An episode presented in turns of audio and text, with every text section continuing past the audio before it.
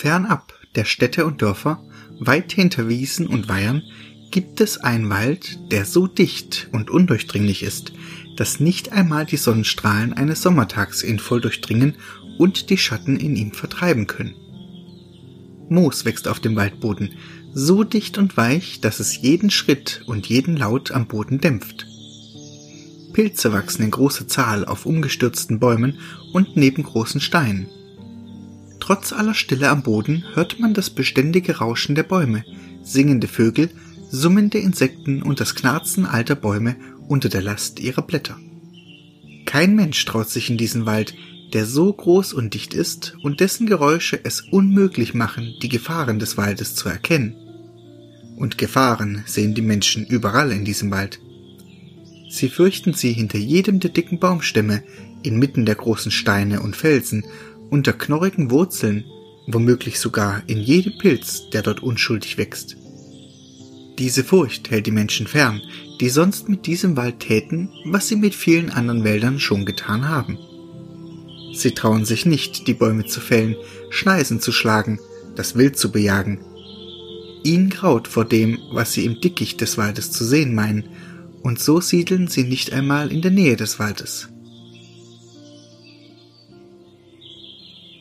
In dieser Abgeschiedenheit hat ein Volk seinen letzten Zufluchtsort gefunden, das selbst die Grausamkeit der Menschen zu oft hatte erfahren müssen, denn die Menschen fürchten, was sie nicht kennen, und töten und vernichten, was sie fürchten, solange es ihnen schwächer erscheint.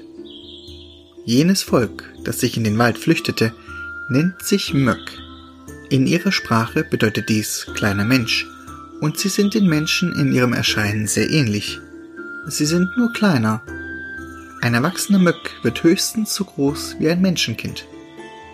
Sie leben im Schutz des Waldes, in kleinen Hütten aus Holz und Stein, leben von Beeren, Wurzeln und Pilzen und nehmen nur, was sie zum Leben brauchen. Sie achten die Natur um sich herum und mahnen ihre Kinder zu Respekt vor ihr. Die Menschen, welche Wälder roden, Flüsse vergiften, Berge aushöhlen, Tiere jagen und alles bekämpfen und unterdrücken, was ihnen in ihrer Machtwahn im Wege steht, sind ihnen ein Graus. Ja, handeln sogar ihre unheimlichsten und mahnendsten Geschichten vom Hochmut dieser Art und davon, dass sie deshalb eines Tages untergehen wird. Das Leben der Mück in der Abgeschiedenheit des Waldes jedoch ist friedlich. Sie kennen den Wald und wissen, dass sie sich nicht fürchten müssen. Eines Tages spielte eine Gruppe Möckkinder auf einer Lichtung nahe ihres Dorfes.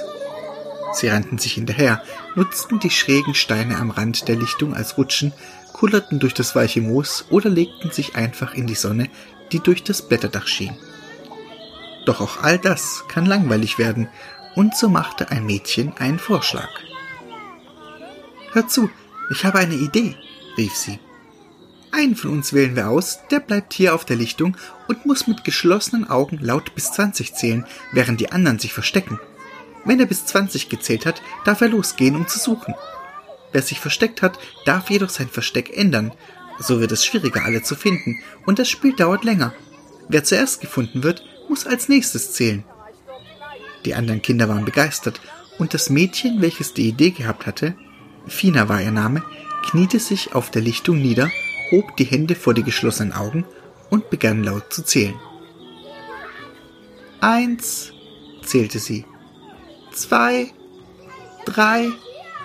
Die Kinder sprangen leise los, und das Moos verschluckte jeden Laut ihrer kleinen Füße.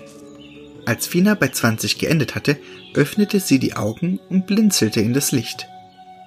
Um sie herum waren nur die allgegenwärtigen Vögel und Insekten zu hören. Das Rauschen der Bäume. Sie lief los, blickte unter Wurzeln, zwischen Steine, in kleine Senken, und so fand sie schließlich das erste Kind den Jungen namens Mack. Mack lief zurück zur Lichtung, wo er auf die anderen Kinder warten würde, und Fina setzte ihre Suche fort. Nicht lange, und sie fand die nächsten Kinder, die Zwillinge Loran und Ranka, die immer alles zu zweit taten und sich so auch gemeinsam unter einer dicken Wurzel versteckt hatten.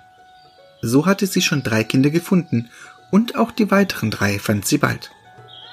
Als sie alle wieder auf der Lichtung versammelt waren, schloss Mack die Augen und begann zu zählen. Wieder sprangen die anderen Kinder los und versteckten sich, und nachdem er zu Ende gezählt hatte, begann Mack seine Suche. Doch schien er nicht das Glück zu haben, welches Finahold gewesen war. Wohin auch immer er blickte, wo immer er suchte, fand er niemanden. Manches Mal meinte er, ein Rascheln, Tapsen oder Kichern hinter sich zu hören, doch wenn er sich umdrehte oder dem Laut nachlief, dann war dort niemand. Immer und immer wieder sprang Mack los, einem vermeintlichen Laut hinterher, einem Schatten folgend oder auf ein scheinbar gutes Versteck zu. Doch die anderen Kinder blieben gut versteckt. Erschöpft lehnte er sich gegen einen Baum, und als er den Blick hob, stellte er fest, dass er in diesem Teil des Waldes noch nie gewesen war. Wohin er auch schaute, nichts kam ihm bekannt vor auch nicht die Gerüche, die ihm in die Nase zogen. Dort, wo er lebte, roch der Wald nach Moos und feuchter Erde, nach Pilzen und manchmal nach Blumen, doch der Geruch hier war weit würziger als das. Und als er so an zu Hause dachte, wurde sein Herz schwer, und er lief los in die Richtung, aus der er meinte, gekommen zu sein. Doch je weiter er lief, desto dichter wurde der Wald, desto schattiger wurde es, und er meinte, die Nacht würde über ihm hereinbrechen. Er fürchtete sich nicht vor dem Wald, wusste er doch, dass er hier gut behütet war. Dennoch behagte ihm der Gedanke nicht, die Nacht hier allein verbringen zu müssen. Und so lief er und wollte die Namen seiner Freunde rufen, doch ihm war, als würde der Wald mehr schlucken als nur das Geräusch seiner Schritte, als nähme das Dickicht seinem Ruf die Kraft.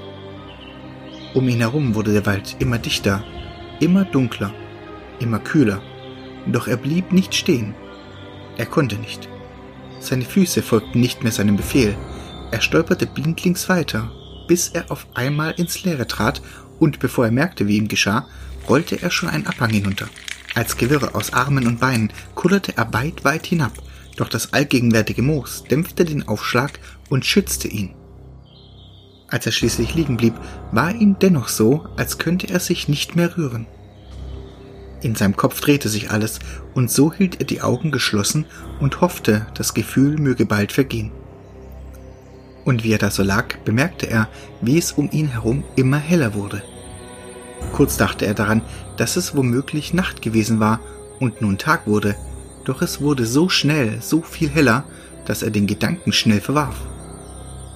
Vorsichtig blinzelte er um darauf eine gleißend helle Kugel über sich schweben zu sehen und die Augen, geblendet von all der Helligkeit, schnell wieder zu schließen. Wer bist du, der du es wagst, diesen Teil des Waldes unerlaubt zu betreten? hörte er eine Stimme sagen. Er rappelte sich auf und stöhnte. Noch immer drehte sich alles, und als er die Augen erneut vorsichtig öffnete, sah er wieder die helle Kugel vor sich schweben er hob die Hand, um sich gegen das grelle Licht zu schützen, und wusste nicht, was er sagen sollte.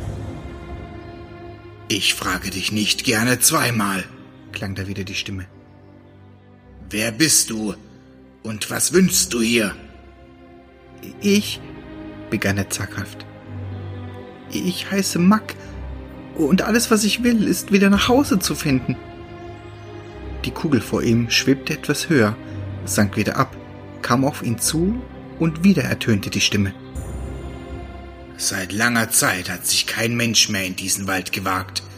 Ich habe sie das Fürchten vor ihm gelehrt, und so blieben sie fern. Und doch bist du hier, ein Eindringling in diesem Hain, der nur seinen eigenen Frieden zu wahren sucht. Ich bin kein Mensch, widersprach Mack entschieden. Ich bin ein Möck, und wir leben in diesem Wald. Unsere Ahnen sind selbst vor den Menschen geflohen. Nie haben wir dem Wald geschadet, und nie schadete der Wald uns. Ich bitte dich, lass mich gehen. Ich möchte zurück zu meinen Freunden, zu meinen Eltern. Das Licht schwebte auf und ab, und die Stimme schwieg. Mack besaß sich das Tal, in dem er gelandet war. Rund um ihn, auf der dicken Moosdecke, wuchsen Blumen in den herrlichsten Farben. Die einen waren groß und rot, andere klein und blau. Wieder andere waren ganze Büschel gelber Blüten. Kleine, sternförmige Blüten wuchsen dicht am Boden. Andere Blumen rankten weit über die ganze Senke. Und in der Mitte der Senke befand sich eine Quelle, deren Wasser tief und blau und ruhig dalag. Nun fiel ihm auch auf, dass er nicht mehr die üblichen Geräusche des Waldes hörte, sondern leise, helle Töne, die er nicht zuordnen konnte. Es war wie im Gesang, doch ohne eine Stimme, und er konnte auch nicht erkennen, von woher diese Musik kam. Wieder erklang die Stimme, und zum ersten Mal, seit er hier in der Senke saß, fragte sich Mack, wer da zu ihm sprach. War es das Licht selbst? Ein Möck also. Es ist lange her, dass ich euch Schutz gewährte, und beinahe, so scheint es, habe ich euch vergessen. Es stimmt, was du sagst. Ihr schadet dem Wald nicht. Deshalb schützt der Wald die euren. Doch auch ihr haltet euch von der Mitte des Waldes, dem Zentrum seiner Macht, fern. Ihr respektiert, dass ihr hier nicht sein sollt. Dieser Ort ist allein mir bestimmt. Ich bin die Kraft, die den Wald gedeihen lässt. Ich bin sein Hüter. Dass du dich hierher wagtest, stellt mich vor ein Problem.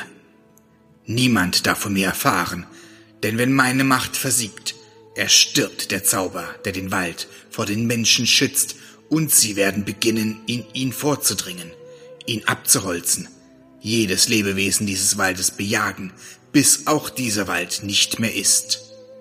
Ich kann dich nicht gehen lassen. Es ist zu gefährlich für mich und den Wald. Angst machte sich in Max Herz breit. Er fürchtete, all die, die er liebte, nie wiederzusehen und für immer hier gefangen zu sein. Was würden seine Eltern tun? Sie suchten bestimmt bereits nach ihm, und sie würden fürchterlich trauern, wenn sie ihn nicht fanden. Eine Träne rollte über seine Wange. Sie suchen mich bestimmt schon, sagte er leise. Und dann fiel ihm etwas auf. Wenn sie mich nicht finden, werden sie immer tiefer in den Wald gehen, um mich zu suchen. Und irgendwann werden sie hier ankommen, mich finden und denken, du hättest Schuld an meinem Verschwinden. Und sie werden nicht einfach wieder gehen, sondern das tun, was du fürchtest. Sie werden dich angreifen, werden versuchen, dich zu zerstören. Ich bitte dich, zu deinem eigenen Schutz, Lass mich gehen und ich verspreche dir, nie ein Wort über das zu verlieren, was ich hier gesehen habe. Ihm war, als würde das Licht flackern, als wäre es eine Kerzenflamme, die von einem Windhauch erfasst wurde. Es begann wieder auf und ab zu tanzen, hin und her, mal näher kommen, dann wieder Abstand halten, als würde es nachdenken und dabei auf und ab spazieren.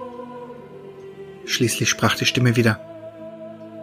Ich sehe, du hast nicht Unrecht. Doch ich weiß nicht, ob ich deinem Versprechen Glauben schenken möchte. Ich werde dich und deine Absichten testen müssen. Also höre gut zu. Von allen Blumen dieser Lichtung hat eine die Macht, dich nach Hause zu führen. Pflückst du sie und trägst sie auf deinem Weg bei dir, wird sie deinen Wunsch erkennen und zu leuchten beginnen. Dieses Leuchten wird stärker, wenn du dich deinem Zuhause näherst.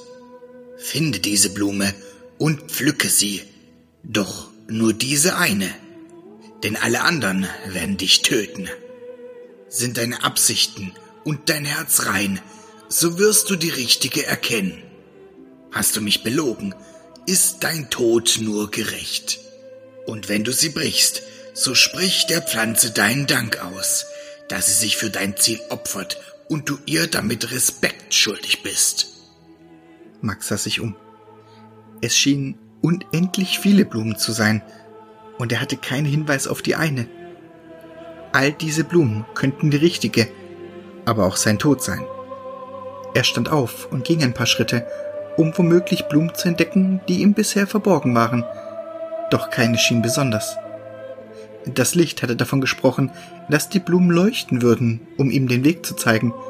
Doch keine Pflanze schien heller als die anderen, und entmutigt ließ Max sich wieder zu Boden sinken. Er musste wieder an Zuhause denken, an seine Freunde, mit denen er so gerne spielte, an die Eichhörnchen, die sie gerne beobachteten, an die Lichtung, auf der sie so gerne im Moos gelegen und ins Blätterdach geschaut hatten, an seine Mama, die ihm zum Einschlafen Lieder vorsang, an seinen Papa, der ihm beibrachte, wie man ein Feuer machte oder eine Mauer baute, an seine Oma, die leckeren Brei aus Beeren kochte. Und je länger er an das dachte, desto mehr Tränen kamen ihm, liefen über seine Wangen und fielen auf den Boden, und plötzlich, durch den Tränenschleier, bemerkte er, dass eine Blume hell strahlte. Sie wuchs fast direkt neben ihm.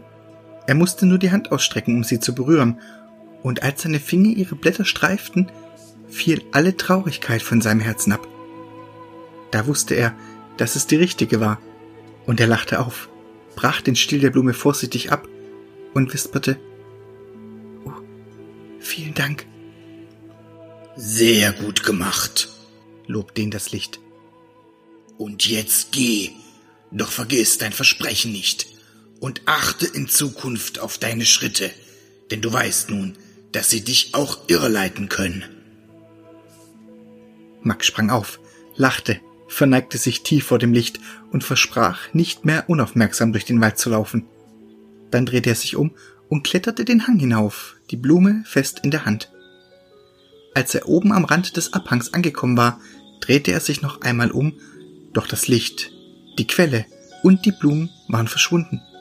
In der Senke war nichts als Moos und Steine. Verdutzt rieb er sich die Augen, doch das Bild änderte sich nicht, und er glaubte fast, er habe geträumt. Doch dann merkte er, dass er die Blume noch immer in der Hand hielt und dass aus ihr ein schwaches Licht schien. Er besah sie sich genauer. Sie war glockenförmig, hatte weiße Blütenblätter, die so fein waren, dass sie fast durchsichtig wirkten, und in ihr leuchteten ihre Blütenpollen in einem schwachen, silbrigen Licht. Diese Blume war der Beweis, dass er sich das Licht und seine Mahnungen nicht erträumt hatte und dass er sich schleunigst auf den Weg nach Hause machen musste. Doch wie würde die Blume ihn leiten? Das Licht hatte davon gesprochen, dass die Blüte stärker leuchten würde, je näher er dem Ziel kam, das er im Herzen trug. Und so dachte er an sein Dorf und machte einen zögerlichen ersten Schritt. Das Leuchten der Blume veränderte sich nicht, und er tat einen weiteren und bemerkte, wie das Leuchten schwächer wurde. War er also auf dem falschen Weg? Er machte einen Schritt zurück und dann einen neuen Schritt in eine andere Richtung, und das Leuchten wurde wieder stärker. So würde die Blume ihn also leiten. Sie würde dunkler werden, wenn er falsch lag, und heller, wenn er sich auf dem rechten Weg befand. Mit neuem Mut lief er nun durch den Wald, gelenkt vom Licht der Glockenblume in seiner Hand, und er war so auf diese fixiert, dass er den Wald um sich kaum wahrnahm.